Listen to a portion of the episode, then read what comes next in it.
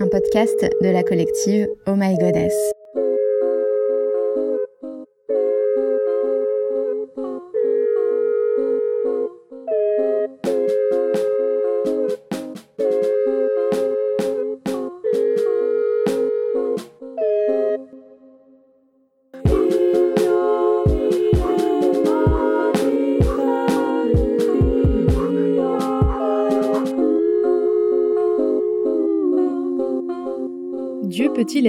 Chose qu'un vieil homme barbu et blanc. Comment pouvons-nous nous libérer de cette représentation patriarcale? Par les mots pour le nommer? Les rites pour le prier? Ces questions sont-elles prises au sérieux par le Vatican?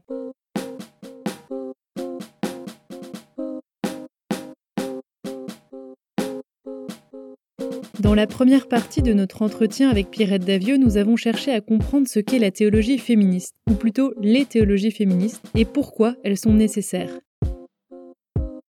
Elles viennent mettre au jour comment la théologie a été utilisée pour opprimer les femmes.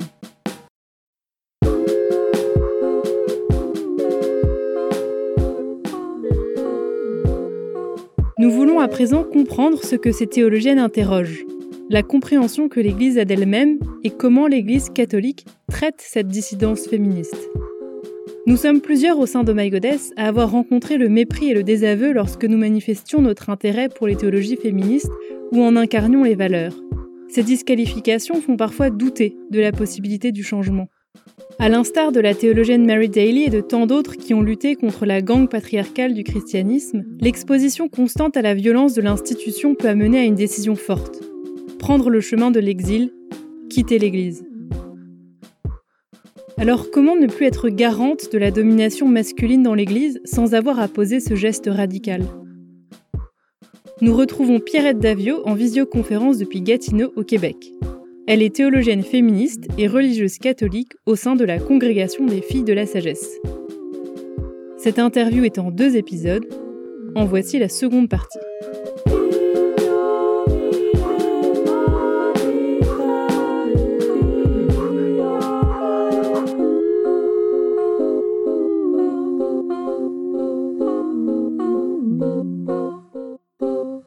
L'Immaculée Conception. Épisode 7. Bonjour Pierrette Davio.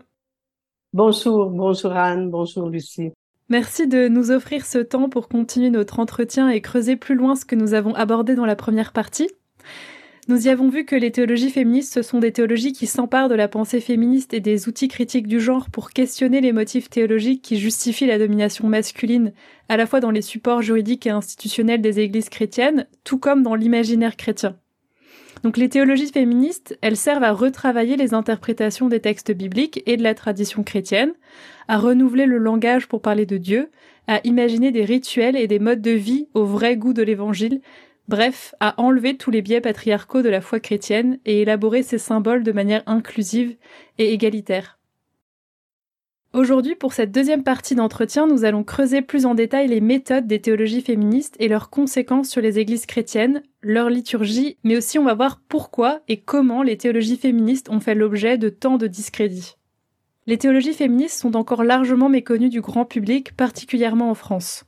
À la collective Oh My Goddess, depuis plusieurs années, nous cherchons à participer à leur diffusion. Nous avons notamment organisé une conférence universitaire sur le sujet, marrainée par Elisabeth Parmentier, doyenne de la faculté de théologie à l'Université de Genève. De votre côté de l'Atlantique, Pierrette Davio, cela fait des décennies que vous contribuez grandement à la recherche et à l'émergence des théologies féministes en milieu francophone. L'un des coups de force des théologiennes féministes, c'est d'excaver dans la Bible et dans l'histoire du christianisme des images du divin qui ne sont pas masculines. Donc euh, aujourd'hui encore, on a l'impression que Dieu est surtout défini par euh, le masculin, avec euh, le Père, le Fils, Jésus, le Seigneur, le Créateur, le Roi, le Tout-Puissant, le Juge, l'époux, etc. On en passe. Mhm. et donc, est-ce que vous pouvez nous, nous décrire d'autres visages de Dieu, d'autres métaphores pour parler de lui, qu'ont pu travailler ces travaux féministes? Ah oui, moi, ça me fait plaisir parce que, bon, moi, je suis une fille de la sagesse. Alors, la sagesse, c'est le, visage féminin de Dieu pour moi. Alors, les images qui ont été vraiment véhiculées dans le christianisme, comme vous venez de dire, hein, c'est des images très masculines du divin. Mais dès le début de la Genèse, on parle de la roua. La roua, c'est hein, euh, le premier mot de la Genèse. D'abord, c'est du genre féminin et c'est le souffle de Dieu. Alors, le souffle de Dieu dans la création du monde, c'est la roua. C'est l'esprit féminin de Dieu qui est au-dessus de l'abîme, etc. Il y a aussi un autre terme que moi j'aime bien qui s'appelle la Shekinah, qui révèle à la fois Dieu comme mère et qui représente aussi Dieu qui s'incarne. Alors la Shekinah, c'est ça, hein, c'est la représentation du divin féminin tel que conçu dans la, dans la tradition mystique juive. Hein. Euh, c'est l'expression ultime de la présence féminine de Dieu. Et son nom, alors en hébreu, signifie habitation de Dieu. Ensuite, la sagesse, qui se dit aussi euh, Okma en hébreu, euh, Sophia en grec, hein, Sapientia en latin. Et Okma désigne la présence mystérieuse et invisible de Dieu dans le sein des saints, là, quand il y avait les prêtres qui allaient. Alors, la Okma était là, donc c'était la, il ne la reconnaissait pas, mais c'était la présence féminine du divin. Un des enjeux liés aux représentations tenaces d'un dieu masculin, c'est le langage utilisé pour parler du divin. Mmh. Est-ce que vous pouvez développer davantage quelle est l'importance du langage que l'on emploie et quelles propositions les théologiennes féministes ont pu faire pour le renouveler? Nous, on utilise euh, Dieu E, on écrit toujours Dieu E. On parle de la Christa, de la Sophia, de Lady Wisdom, hein? Alors, ça, c'est vraiment, euh, nous, notre, vocabulaire. Bon, et dans le livre de la sagesse, évidemment, hein, c'est euh, moi, la sagesse, euh, je possède le savoir-faire, j'ai inventé la science, la perspicacité, Yahvé m'a créé au début. Alors, tout ce texte de, de sagesse et de proverbe est vraiment un texte où on met en valeur toute cette dimension féminine euh, de Dieu, ce visage féminin. Et moi, je suis très contente de faire partie de la seule communauté qui a la sagesse comme euh, spiritualité. Et le livre d'Elizabeth Johnson qui dit Celui, celle qui est, vraiment, si vous n'avez pas lu ce livre-là, She Who Is, était vraiment, je dirais, une confession de la féminité de Dieu. Et comme théologienne, Elizabeth Johnson, elle, elle parle de l'esprit elle parle de la Christa, elle parle alors toute cette euh, théologie s'inscrit aussi à partir de Dieu comme mère et Hildegard de Bingen par exemple, Julienne de Norwich qui parle de ma Dieu. Ces théologiennes féministes ont, ont apporté une contribution importante sur l'écologie en montrant le lien entre le saccage de l'environnement et les violences faites aux femmes. Oui. Est-ce que vous pourriez euh, nous expliquer cette critique du capitalisme qui a été faite par ces théologiennes féministes? Oui, en effet, ça a commencé surtout comme ça, hein, la dimension de l'éco-spiritualité féministe, qui voyait un rapprochement entre les violences et la non-considération des femmes comme la non-considération de la Terre, du cosmos, de ce qui existe. Je pense qu'on va vers une éco-spiritualité de plus en plus personnalisée pour moi, de plus en plus consciente avec le cosmos, avec la Terre, avec l'environnement, un contact plus intense avec la nature. Et pour moi, c'est vraiment une spiritualité de l'incarnation. Euh. Nous avons parlé de l'enjeu du langage et des représentations du divin, de questions bibliques, ecclésiales, morales. Ces explorations des théologiennes féministes portent-elles aussi sur cet autre langage qu'est la liturgie? Oui, bon, moi, j'ai beaucoup travaillé les rituels en spiritualité féministe qui euh, réclament des, rituels euh, inclusifs. Et ces rituels féministes euh, sont souvent aussi en lien avec l'interdépendance entre les humains, entre les générations, entre la Terre et les êtres vivants et le cosmos. Pour les spiritualités féministes, ce ne sont pas les dogmes qui sont l'espace des spiritualités, mais le caractère sacré de l'existence humaine de chaque personne.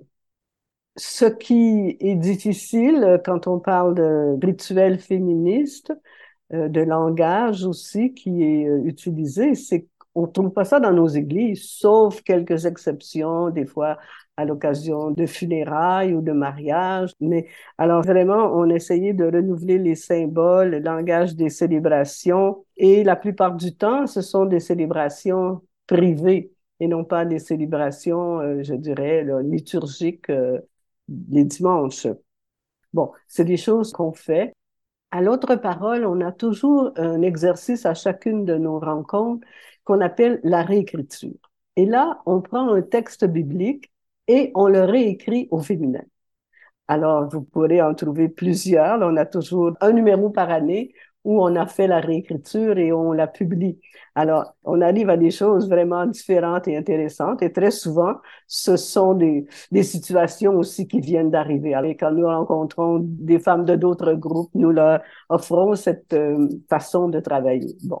Et, et, ça nous permet, nous, de relire aussi certains textes. Alors, on en a habituellement dans chaque réunion euh, on travaille en groupe et on a, euh, je sais pas, cinq, six textes au, moins qu'on réécrit au féminin et qui vont devenir après la parole euh, dans la célébration qu'on va faire. Est-ce que vous avez un exemple d'une liturgie que vous avez pu créer avec l'autre parole? Oui, on a beaucoup d'exemples. Toutes nos liturgies sont des liturgies féministes à chaque fois.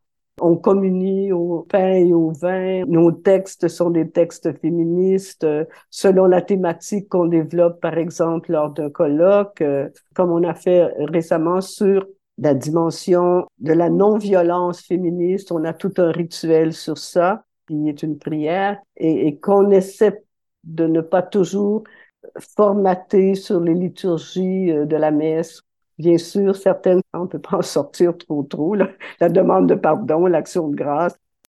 Et dans les liturgies féministes, le corps n'est pas exclu du spirituel ou du sacré, ça c'est important.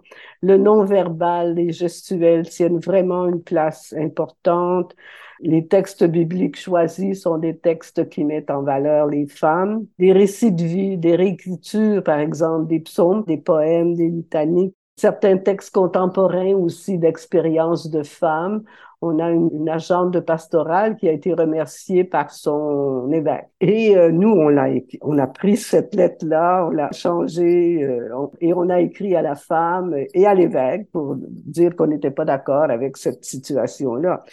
Le décor aussi est important, les fleurs, les cercles, les manipulations d'objets, faire une prière à partir d'un objet ou une incantation, les toucher, l'importance des cinq sens, ah, c'est très sollicité, je dirais. Euh, voilà, je pense que ça dit un peu l'essentiel. Euh.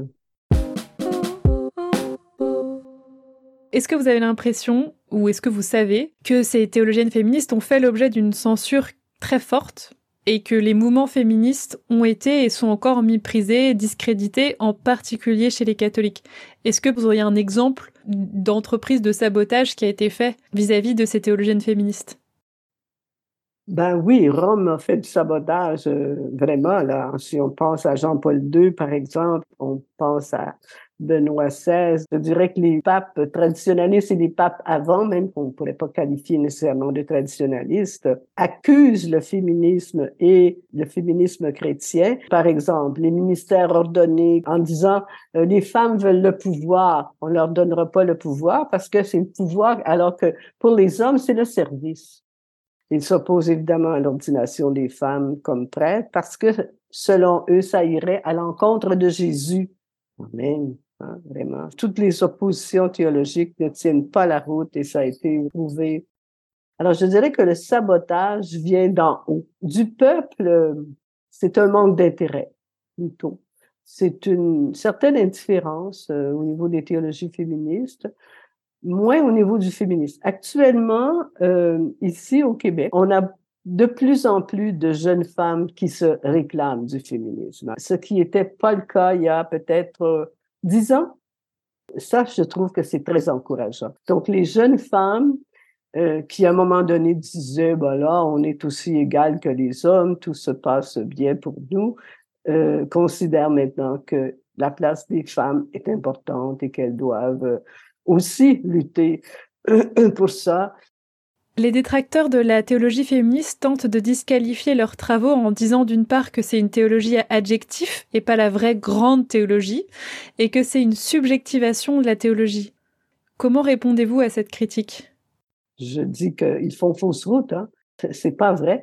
La théologie féministe, c'est pas une subjectivation, non, de la théologie. C'est une lecture différente je dirais, du point de vue des femmes, du point de vue du féminin. C'est pas juste un adjectif. Euh, certains disent ça aussi, le féminisme, oui, mais tous les mouvements de féminisme radicaux, écologiques, euh, sociaux, euh, organisationnels sont des mouvements quand même qui existent et qui ne sont pas juste des adjectifs. Actuellement, je sais qu'il y a beaucoup dans certaines universités, plusieurs écrits au niveau de l'éco-théologie féministe. Ça, ça va aussi dans le courant d'écologie qui est très fort actuellement dans les universités. Alors, la subjectivité, c'est comme en même temps, euh, quand on parle de l'expérience des femmes au niveau euh, spirituel, au niveau euh, moral, au niveau intellectuel, euh, de leur savoir. Je veux dire, c'est un petit peu ça. On dit c'est subjectif, mais c'est pas plus subjectif que quand les hommes parlent de leur objectivité, disent-ils. Pourquoi c'est plus objectif la théologie des hommes que celle des femmes? Hein? C'est parce que ça tient pas compte de l'expérience très souvent, du vécu des femmes. Ça ne tient pas compte non plus de ces siècles de subordination, d'après moi. La subjectivité qui n'est pas subjective. Donc ce que vous dites par là, euh, c'est que euh, les théologiennes féministes permettent de reconnaître la subjectivité qu'il y a en théologie et que la théologie dite classique, en réalité, c'est une théologie qui est subjective aussi, puisque c'est celle que les hommes ont faite pendant 2000 ans. Je dirais ça, oui. Elle se dit objective. Peut-être faudrait ajouter ça. Selon eux, la, la théologie, c'est la vérité, c'est objectif, c'est ça, c'est pas ça. Alors que, voilà. Et est-ce qu'il y a un livre qui a été vraiment marquant dans votre parcours de théologienne féministe et que vous recommanderiez à nos auditories Les livres d'Yvonne Guevara, par exemple, celui où elle parle surtout de son expérience personnelle. Les livres de Rosemary Radford Rooter, Gaia and God, c'est des livres aussi qui datent, mais pour moi, ça a été marquant au début. Elizabeth Johnson, celui ou celle qui est, pour moi, c'est un livre majeur, théologique, mais en même temps qui défonce des plafonds de verre d'une certaine manière en théologie féministe. Pour moi, c'est le livre auquel je reviens tout le temps. Une de mes collègues de, l'autre parole et qui vient de prendre sa retraite de l'Université de Montréal, Denise Couture, qui a écrit sur les spiritualités féministes, mêlant la théologie à son parcours personnel comme féministe. C'est mm. un livre très intéressant qui est sorti l'année dernière les livres d'Anne Soupa, par exemple, qui sont intéressants, qui sont faciles à lire, mais qui sont euh, beaucoup autour de Jésus. Ça, c'est quand même intéressant. Là. Prendre connaissance du comité de la jupe pour ceux celles qui ne le connaissent pas. Euh, ici, au Québec, on a aussi un groupe qui s'appelle Femmes et Ministères, qui a un site très intéressant depuis plusieurs années. Ils fêtent cette année leurs 40 ans. Là. Les groupes féministes chrétiens ici au Québec durent depuis longtemps et ont vraiment une belle expérience alors d'aller vous abreuver à ces sources-là. Voilà. On le fera. Pour finir cet entretien en donnant de l'élan à nos auditorices, quelles sont les ressources selon vous pour que la pratique religieuse soit source de force, d'agentivité et d'autonomie? Autrement dit, pour surmonter ce qui nous arrive, quelles ressources spirituelles et religieuses du christianisme vous recommanderiez? Des rituels particuliers, des cercles de femmes, des histoires particulières à se partager ou à se transmettre? Ben, je pense que oui. Les cercles de femmes, ce que Schussler Fiorenza disait, les cercles importants au niveau, par exemple, des communautés de disciples égales. Hein, elle parlait beaucoup de ça. Alors ça, pour moi, c'est un lieu important. Ce sont les, les lieux qui me ressourcent le plus. Les rituels féministes aussi, comme à l'autre parole. On a des groupes aussi locaux. Donc, j'ai un groupe ici dans l'Itaouais. Ça, je pense que c'est important. Mais la lecture, la lecture des théologiennes féministes, en quelque sorte, est plus abordable que celle des théologiens euh, masculins, je crois. On a parlé tantôt d'une Bible des femmes. Par exemple, euh, en Europe, euh, le groupe Genre en christianisme, qui était avant Femmes et hommes en Église, les publications, nous, ça fait 45 ans qu'on publie au moins deux ou trois numéros sur notre site l'autreparole.com. Alors là aussi, il y a des choses à, découvrir pour approfondir les ressources spirituelles féministes. Une chose que je n'ai pas nommée, ce sont euh, l'Association des religieuses pour les droits des femmes, mm-hmm. qui est très active et on a écrit un numéro de l'autre parole sur euh, les religieuses féministes euh, hier à aujourd'hui. Alors ça aussi, c'est un groupe très, très très intéressantes, très impliquées, qui malheureusement, comme partout dans le monde, les religieuses vieillissent. Hein. Alors, il n'y a pas de relève, mais ce sont des religieuses très engagées euh, au plan de, social et au plan des droits des femmes. Vraiment un immense merci à vous, euh, Pierrette Davio, pour cet entretien. Merci pour euh, les perspectives que vous ouvrez. Nous vous sommes profondément reconnaissantes ainsi qu'à toutes nos aînées dont le travail permet d'avancer sur ce chemin de résistance et d'émancipation au sein d'un christianisme trop souvent aveugle à son implication dans le patriarcat. Merci.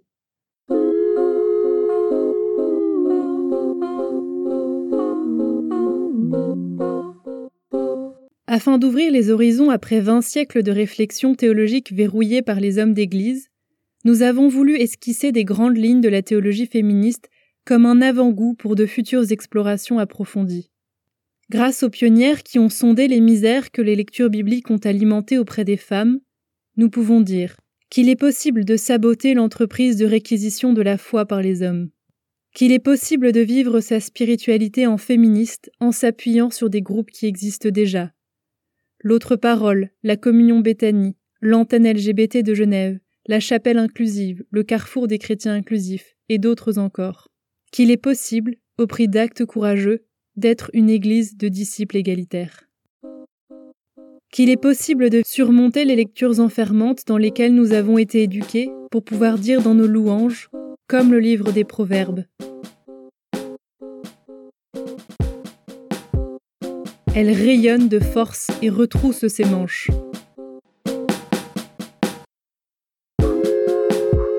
Cet entretien a été préparé par Anne Guillard et Lucie Charqui.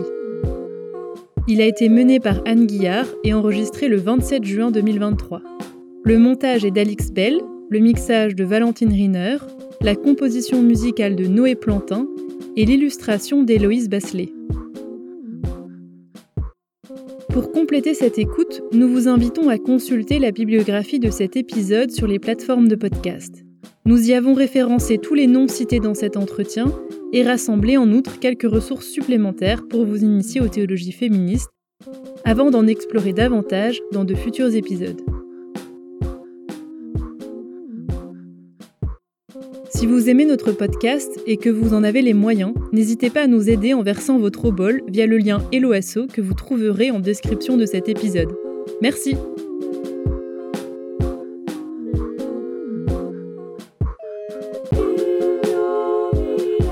Ce podcast est produit par la collective Oh My Goddess et soutenu financièrement par le Centre Maurice Chalumeau en sciences des sexualités. Merci beaucoup pour votre écoute et à bientôt.